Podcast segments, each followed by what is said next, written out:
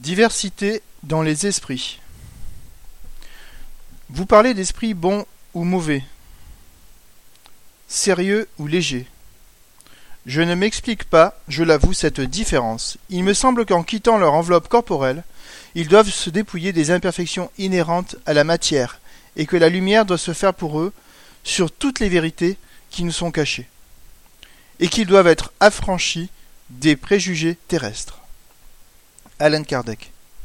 Sans doute, ils sont débarrassés des imperfections physiques, c'est-à-dire des maladies et des infirmités du corps. Mais les imperfections morales tiennent à l'esprit et non au corps. Dans le nombre, il en est qui sont plus ou moins avancés intellectuellement et moralement. Ce serait une erreur de croire que les esprits, en quittant leur corps matériel, sont subitement frappés de la lumière de vérité.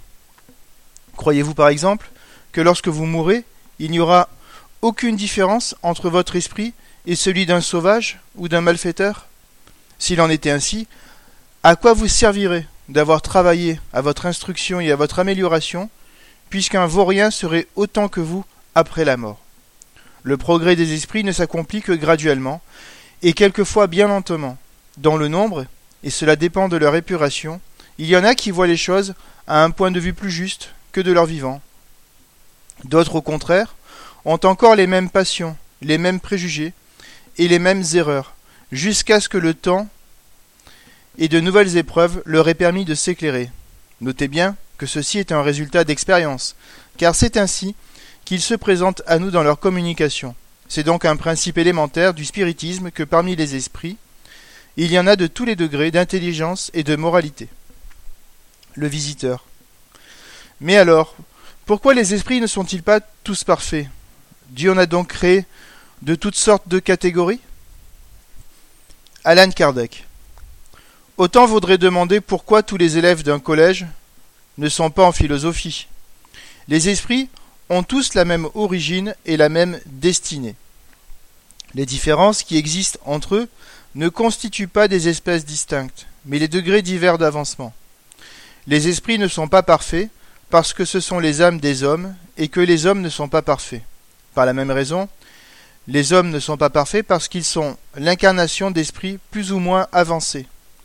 Le monde corporel et le monde spirituel se déversent incessamment l'un dans l'autre. Par la mort du corps, le monde corporel fournit son contingent au monde spirituel. Par les naissances, le monde spirituel alimente l'humanité. À chaque nouvelle existence, l'esprit accomplit un progrès plus ou moins grand, et lorsqu'il a acquis sur la terre la somme de connaissances et l'élévation morale que comporte notre globe, il le quitte pour passer dans un monde plus, avancé, où il apprend de nouvelles choses. Les esprits qui forment la population invisible de la Terre sont en quelque sorte le reflet du monde corporel. On y retrouve les mêmes vices et les mêmes vertus. Il y a parmi eux des savants, des ignorants, et de faux savants, des sages et des étourdis, des philosophes, des raisonneurs, des systématiques. Tous, ne s'étant pas défaits de leurs préjugés, toutes les opinions politiques et religieuses y ont leurs représentants. Chacun parle selon ses idées, et ce qu'ils disent n'est souvent que leur opinion personnelle. Voilà pourquoi il ne faut pas croire aveuglément tout ce que disent les esprits. Le visiteur. S'il en est ainsi, j'aperçois une immense difficulté dans ce conflit d'opinions diverses. Comment distinguer l'erreur de la vérité?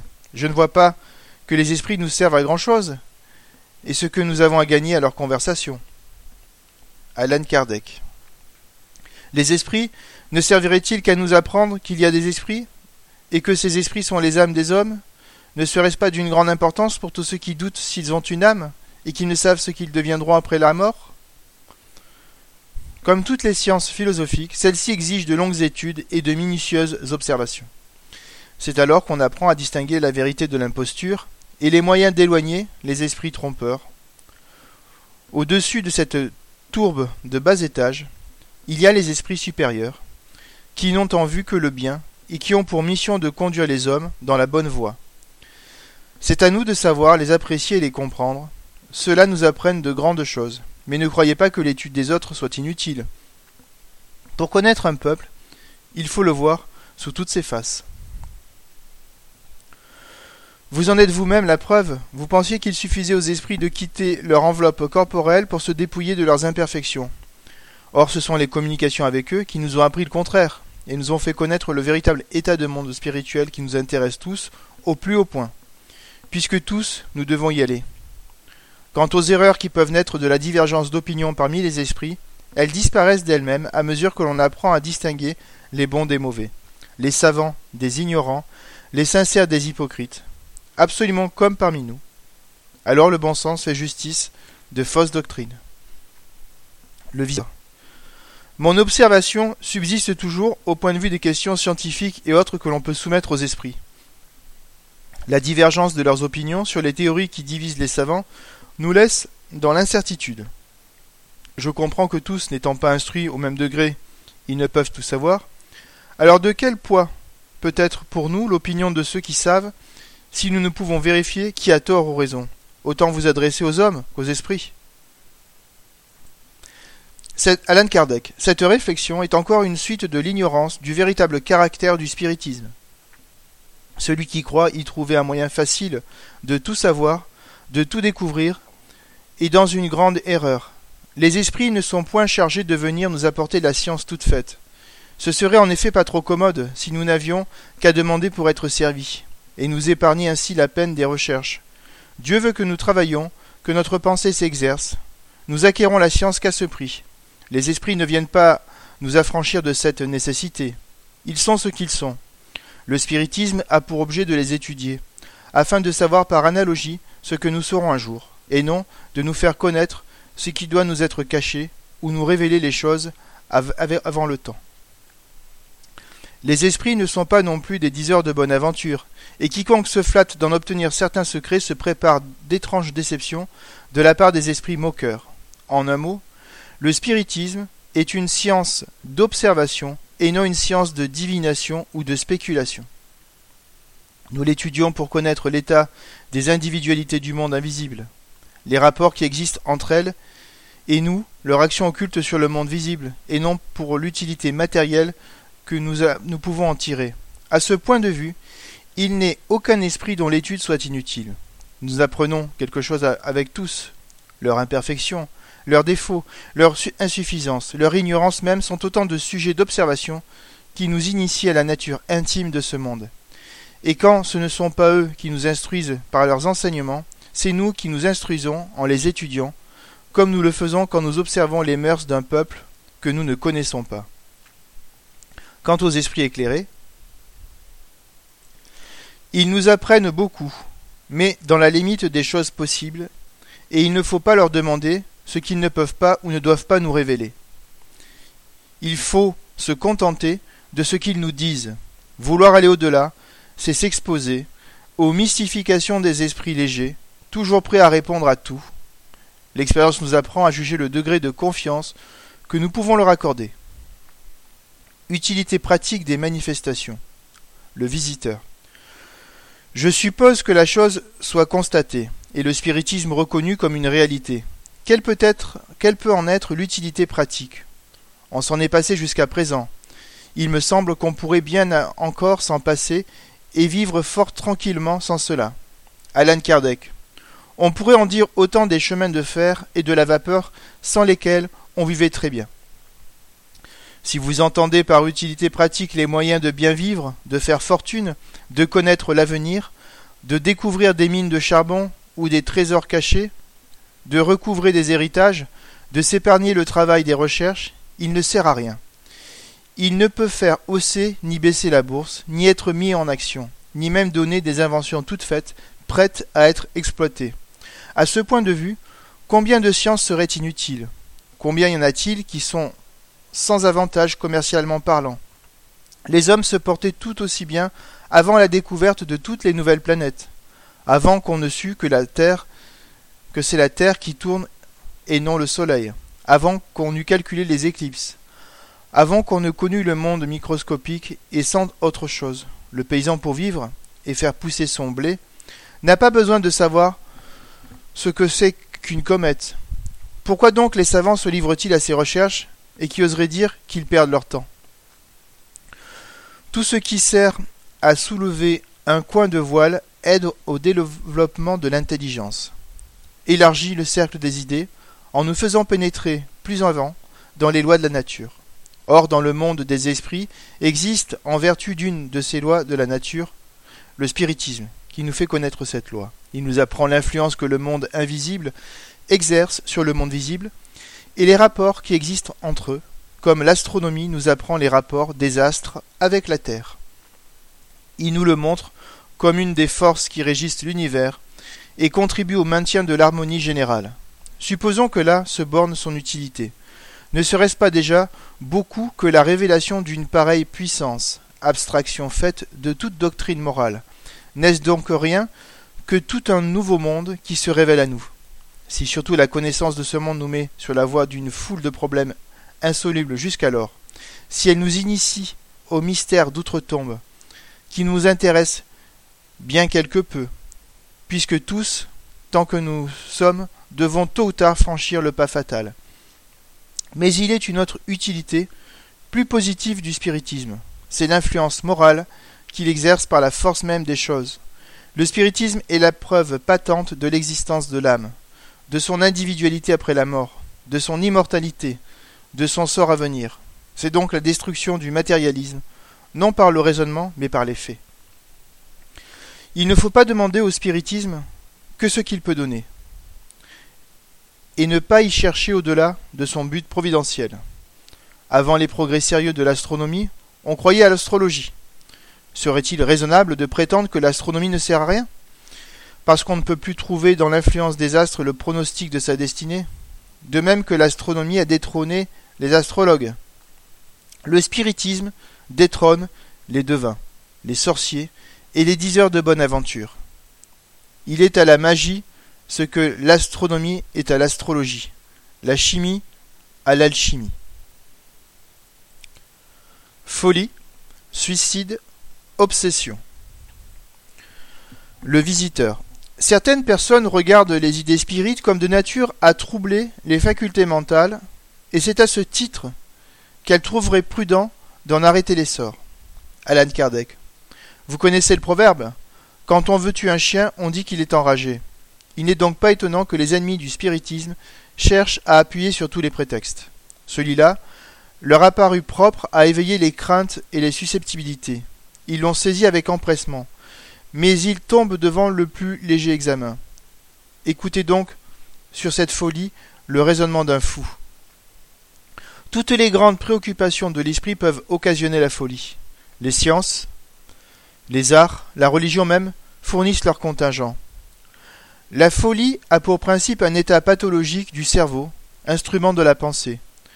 L'instrument étant désorganisé, la pensée est altérée.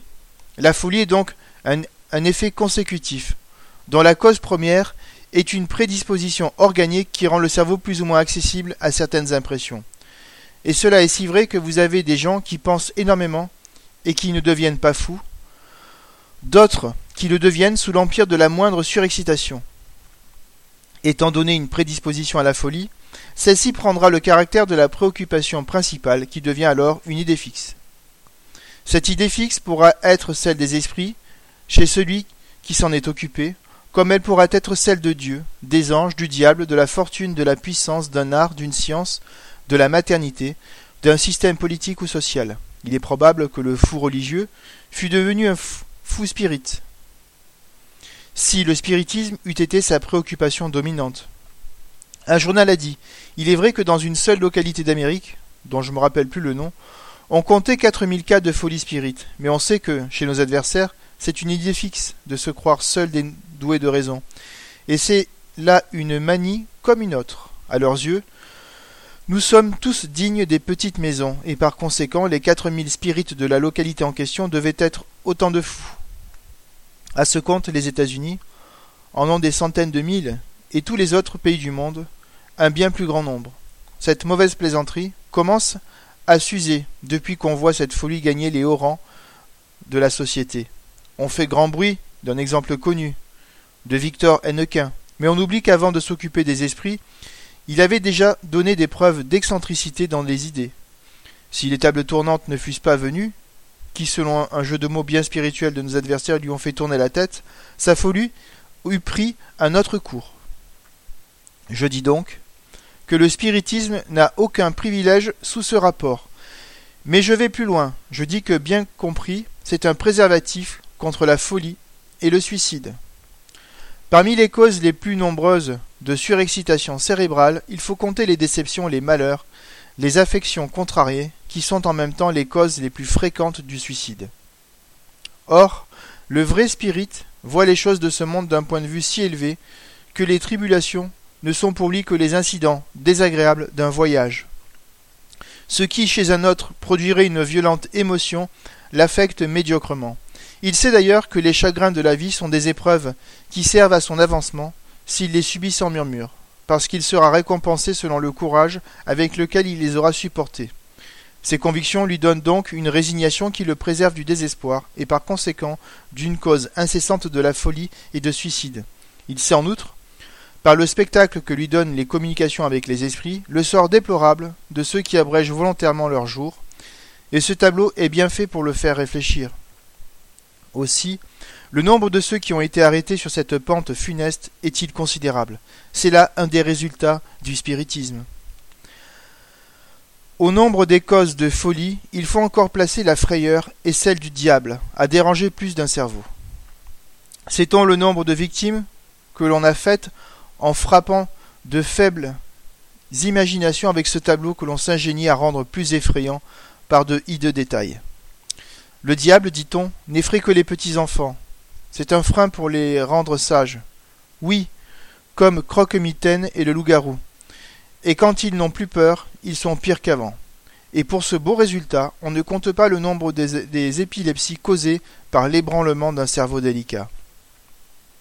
Il ne faut pas confondre la folie pathologique avec l'obsession. Celle-ci ne vient d'aucune lésion cérébrale, mais de la subjugation que des esprits malfaisants exercent sur certains individus, et a parfois les apparences de la folie propre, proprement dite. Cette affection, qui est très fréquente et indépendante de toute croyance au spiritisme, et a existé de tout temps, dans ce cas, la médication ordinaire est impuissante et même nuisible. Le spiritisme, en faisant connaître cette nouvelle cause de trouble dans l'économie, donne en même temps le seul moyen d'en triompher, en agissant non sur le malade, mais sur l'esprit obsesseur. Il est le remède et non la cause du mal. Oubli du passé. Le visiteur.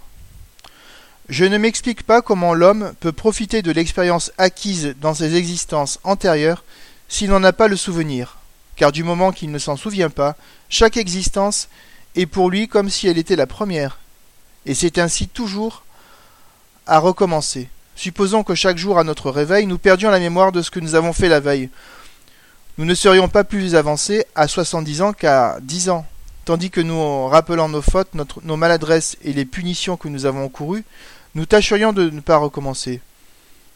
Pour me servir de la comparaison que vous avez faite de l'homme sur la terre avec l'élève d'un collège, je ne comprendrai pas que cet élève puisse profiter des leçons de quatrième, par exemple, s'il ne se souvient pas de ce qu'il a appris en cinquième. Ces solutions de continuité dans la vie de l'esprit interrompent toutes les relations et en font en quelque sorte un être nouveau. D'où l'on peut dire que nos pensées meurent à chaque existence pour renaître sans conscience de ce que l'on a été. C'est une sorte de néant. Alan Kardec. De question en question, vous me conduiriez à vous faire un cours complet de spiritisme. Toutes les objections que vous faites sont naturelles, chez celui qui ne sait rien tandis qu'il trouve, dans une étude sérieuse, une solution bien plus explicite que celle que je puis donner dans une explication sommaire qui elle-même doit provoquer incessamment de nouvelles questions. Tout s'enchaîne dans le spiritisme, et quand on suit l'ensemble, on voit que les principes découlent les uns des autres, se servant mutuellement d'appui, et alors, ce qui paraissait une anomalie contraire à la justice et à la, sagesse de Dieu semble tout naturel et vient confirmer cette justice et cette sagesse. Tel est le problème de l'oubli du passé qui se rattache à d'autres questions d'une égale importance. C'est pourquoi je ne ferai que l'effleurer ici. Si à chaque existence un voile est jeté sur le passé, l'esprit ne perd rien de ce qu'il a acquis dans le passé. Il n'oublie que la manière dont il l'a acquis, pour me servir de la comparaison de l'écolier, je dirais que peu importe pour lui du savoir où, comment et sous quel professeur il a fait son cinquième. Si en arrivant en quatrième, il sait que l'on apprend en cinquième. Que lui importe de savoir qu'il a été fustigé pour sa paresse et son insubordination, si ses châtiments l'ont rendu laborieux et docile. C'est ainsi qu'en se réincarnant, l'homme apporte par intuition et comme idée innée ce qu'il a acquis en science et en moralité. Je dis en moralité car si pendant une existence il s'est amélioré, il a profité des leçons de l'expérience. Quand il reviendra, il sera instinctivement meilleur. Son esprit mûri à l'école de la souffrance et par le travail aura plus de solidarité. Loin d'avoir tout à recommencer, il possède un fond de plus en plus riche, sur lequel il s'appuie pour acquérir davantage. La seconde partie de votre objection, touchant le néant de la pensée, n'est pas mieux fondée, car cet oubli n'a lieu que pendant la vie corporelle. En la quittant, l'esprit recouvre le souvenir de son passé. Il peut alors juger du chemin qu'il a fait et de ce qui lui reste encore à faire, de sorte qu'il n'y a pas solution de continuité dans la vie spirituelle, qui est la vie normale de l'esprit. L'oubli temporaire est un bienfait de la providence. L'expérience est souvent acquise par de rudes épreuves et de terribles expiations, dont le souvenir serait très pénible et viendrait s'ajouter aux angoisses des tribulations de la vie présente. Si les souffrances de la vie paraissent longues, que serait-ce donc si leur durée s'augmentait du souvenir des souffrances du passé? Vous, par exemple, monsieur, vous êtes aujourd'hui un honnête homme. Mais vous le devez peut-être au rude châtiment que vous avez subi pour des méfaits qui maintenant répugneraient à votre conscience. Vous serait-il agréable de vous souvenir d'avoir été pendu pour cela? La honte ne vous poursuivrait-elle pas en songeant que le monde sait que le mal que vous avez fait? Que vous importe ce que vous avez pu faire et ce que vous avez pu endurer pour l'expier, si maintenant vous êtes un homme estimable Aux yeux du monde, vous êtes un, un homme nouveau, et aux yeux de Dieu, un esprit réhabilité. Délivré du souvenir d'un passé important, vous agissez avec plus de liberté. C'est pour vous un nouveau point de départ. Vos dettes antérieures sont payées. C'est à vous de ne n'en pas contracter de nouvelles. Que d'hommes voudraient ainsi pouvoir, pendant la vie, jeter un voile sur leurs premières années Combien se sont dit, sur la fin de leur carrière, si c'était à recommencer, je ne ferais pas ce que j'ai fait. Eh bien, ce qu'ils ne peuvent pas refaire dans cette vie, ils le referont dans une autre, dans une nouvelle existence, leur esprit apportera à l'état d'intuition les bonnes résolutions qu'ils auront prises. C'est ainsi que s'accomplit graduellement le progrès de l'humanité.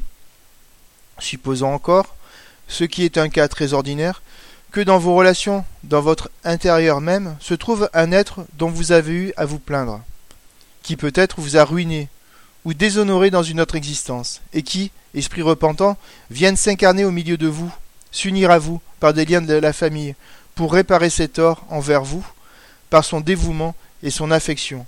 Ne seriez-vous pas mutuellement dans la plus fausse position si tous les deux vous vous souveniez de vos inimitiés? Au lieu de s'apaiser, les haines s'éterniseraient.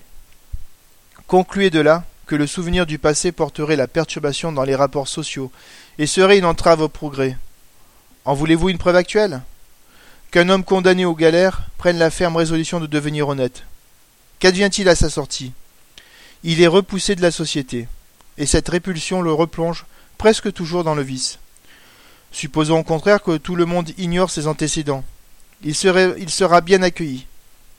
Si lui-même pouvait les oublier, il n'en serait pas moins honnête et pourrait marcher la tête levée, au lieu de la courber sous la honte du souvenir. Ceci concorde parfaitement avec la doctrine des esprits sur les mondes supérieurs aux nôtres. Dans ces mondes où ne règne que le bien, le souvenir du passé n'a rien de pénible. Voilà pourquoi on s'y souvient de son existence précédente, comme nous nous souvenons de ce que nous avons fait la veille. Quant au séjour qu'on a fait dans les mondes inférieurs, ce n'est plus qu'un mauvais rêve. Élément de conviction. Le visiteur. Je conviens, monsieur, qu'au point de vue philosophique, la doctrine spirite est parfaitement rationnelle. Mais il reste toujours la question des manifestations, qui ne peut être résolue que par des faits. Or, c'est la réalité de ces faits que beaucoup de personnes contestent. Vous ne devez pas trouver étonnant le désir qu'on exprime d'en être témoin. Alan Kardec. Je le trouve très naturel. Seulement, comme je cherche à ce qu'il profite, J'explique dans quelles conditions il convient de se placer pour les mieux observer, et surtout pour les comprendre. Or celui qui ne veut pas se placer dans ces conditions, c'est qu'il n'y a pas chez lui envie sérieuse de s'éclairer. Et alors, il est inutile de perdre son temps avec lui. Vous conviendrez aussi, monsieur, qu'il serait étrange qu'une philosophie rationnelle fût sortie de faits illusoires et, controuvés. En bonne logique, la réalité de l'effet implique la réalité de la cause. Si l'un est vrai, l'autre ne peut être fausse, car là où il n'y aura point d'arbre, on ne saurait récolter des fruits. Tout le monde, il est vrai, n'a pu constater les faits, parce que tout le monde ne s'est pas mis dans les conditions voulues pour les observer, et n'y a pas apporté la patience et la persévérance nécessaires. Mais il en est ainsi, comme dans toutes les sciences. Ce que les uns ne font pas, d'autres le font, tous les jours. On accepte le résultat des calculs astronomiques, sans les avoir faits soi-même. Quoi qu'il en soit, si vous trouvez la philosophie bonne, vous pouvez l'accepter, comme vous en accepteriez une autre, tout en réservant votre opinion sur les voies et moyens qui ont conduit, ou tout au moins en admettant ceci qu'à titre d'hypothèse, jusqu'à plus ample constatation. Les éléments de conviction ne sont pas les mêmes pour tout le monde. Ce qui convainc les uns ne fait aucune impression sur d'autres. C'est pourquoi il faut un peu de tout, mais c'est une erreur de croire que les expériences physiques soient le seul moyen de convaincre. J'en ai vu que les phénomènes les plus remarquables n'ont pu ébranler et dont une simple réponse écrite a triomphé. Lorsqu'on voit un fait que l'on ne comprend pas, plus il est extraordinaire, plus il paraît suspect, et la pensée cherche toujours une cause vulgaire. Si l'on s'en rend compte, on l'admet bien plus facilement parce qu'il a une raison d'être. Le merveilleux et le surnaturel disparaissent. Certes, les explications que je viens de vous donner dans cet entretien sont loin d'être complètes, mais toutes sommaires qu'elles sont, je suis persuadé qu'elles vous donneront à réfléchir. Et si les circonstances vous rendent témoin de quelques faits de manifestation, vous les verrez d'un œil moins prévenu, parce que vous pourrez asseoir un raisonnement sur une base. Il y a deux choses dans le spiritisme la partie expérimentale des manifestations et la doctrine philosophique. Or, je suis tous les jours visité par des gens qui n'ont rien vu et qui croient aussi fermement que moi. Par la seule étude qu'ils ont faite de la partie philosophique, pour eux, le phénomène des manifestations est l'accessoire. Le fond, c'est la doctrine, la science. Ils la voient si grande, si rationnelle, qu'ils y trouvent tout ce qui peut satisfaire leurs aspirations intérieures, à part le fait des manifestations d'où ils concluent qu'en supposant que les manifestations n'existent pas, la doctrine n'en serait pas moins celle qui résout le mieux une foule de problèmes réputés insolubles. Combien n'ont-ils pas Combien n'ont dit que ces idées avaient germé dans leur cerveau, mais qu'elles y étaient confuses? Le spiritisme est venu les formuler, leur donner un corps. Et il a été pour eux comme un trait de lumière. C'est ce qui explique le nombre d'adeptes, qu'a fait la seule lecture du livre des esprits. Croyez-vous qu'il en serait ainsi si l'on ne fût pas sorti des tables tournantes et parlantes? Le visiteur. Vous aviez raison de dire, monsieur, que des tables tournantes était sortie une doctrine philosophique, et j'étais loin de soupçonner les conséquences qui pouvaient surgir d'une chose que l'on regardait comme un simple objet de curiosité. Je vois maintenant combien est vaste le champ ouvert par votre système. Alan Kardec. Ici je vous arrête, monsieur. Vous me faites trop d'honneur en m'attribuant ce système, car il ne m'appartient pas. Il est tout entier déduit de l'enseignement des esprits. J'ai vu, observé, coordonné, et je cherche à faire comprendre aux autres ce que je comprends moi-même. Voilà toute la part qui m'en revient.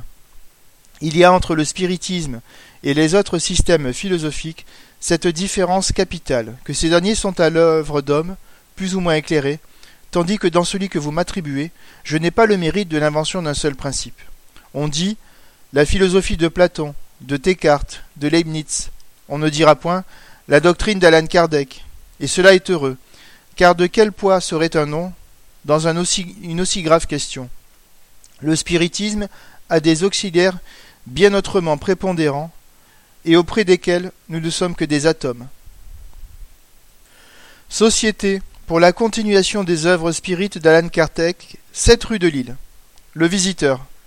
Vous avez une société qui s'occupe de ces études. Me serait-il possible d'en faire partie? Alan Kardec. Assurément non, pas pour le moment. Car si pour être reçu, il n'est pas nécessaire d'être docteur S spiritisme, il faut au moins avoir sur ces sujets des idées plus arrêtées que les vôtres. Comme elle ne veut point être troublée dans ses études, elle ne peut admettre ceux qui viendraient lui en faire lui faire perdre son temps par des questions élémentaires, ni ceux qui, ne, ne sympathisant pas avec ses principes et ses convictions, y jetteraient le désordre, par des discussions intempestives ou un esprit de contradiction. C'est une société scientifique, comme tant d'autres, qui s'occupe d'approfondir les différents points de la science spirite, et qui cherche à s'éclairer. C'est le centre où aboutissent les renseignements de toutes les parties du monde et où s'élaborent et se coordonnent les questions qui se rattachent au progrès de la science. Mais ce n'est pas une école, ni un cours d'enseignement élémentaire. Plus tard, quand vos convictions seront formées par l'étude, elle verra s'il y a lieu de vous admettre. En attendant, vous pourrez tout au plus y assister une ou deux fois comme auditeur, à la condition de n'y faire aucune réflexion de nature à froisser personne, sans quoi, moi, qui vous aurais introduit, J'encourrai de reproches de la part de mes collègues, et la porte vous en serait à jamais interdite. Vous y verrez une réunion d'hommes graves et de bonne compagnie, dont la plupart se recommandent par la supériorité de leur savoir et, leur position sociale, et qui ne souffriraient pas que ceux qu'elle veut bien admettre s'écartassent en quoi que ce soit des convenances, car ne croyez pas qu'elle convie le public et qu'elle appelle le premier venu à ses séances. Comme elle ne fait point de démonstration en vue de satisfaire la curiosité, elle écarte avec soin les curieux. Ceux dont, qui croiraient y trouver une distraction et une sorte de spectacle, seraient désappointés, et feront mieux de ne pas s'y présenter. Voilà pourquoi elle refuse d'admettre, même comme simple auditeur, ceux qu'elle ne connaît pas et dont les dispositions hostiles sont notoires.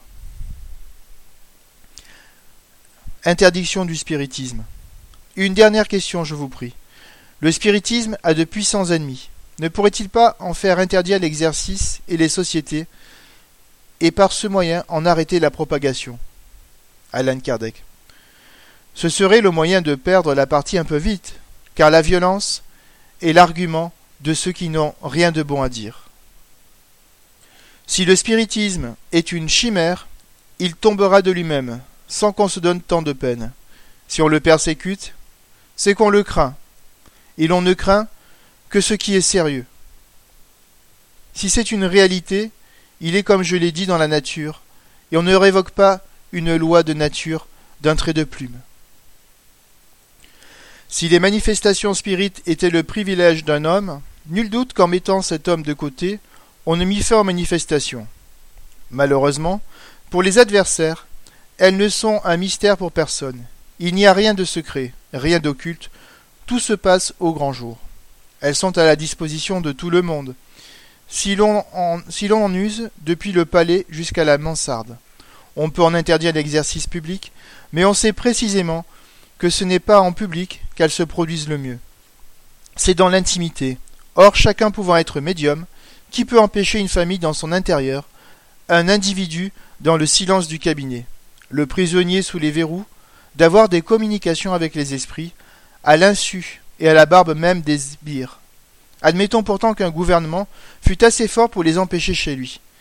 Les empêchera-t-il chez ses voisins, dans le monde entier, puisqu'il n'y a pas un pays, dans les deux continents, où il n'y ait des médiums Le spiritisme, d'ailleurs, n'a pas sa source parmi les hommes, il est l'œuvre des esprits, que l'on peut que l'on ne peut ni brûler, ni mettre en prison. Il consiste dans la croyance individuelle et non dans les sociétés qui ne sont nullement nécessaires. Si l'on parvenait à détruire tous les livres spirites, les esprits les dicteraient de nouveau. En résumé, le spiritisme est aujourd'hui un fait acquis. Il a conquis sa place dans l'opinion et parmi les doctrines philosophiques. Il faut donc que ceux à qui il ne convient pas prennent leur parti de le voir à leur côté, tout en restant parfaitement libres de ne pas y toucher.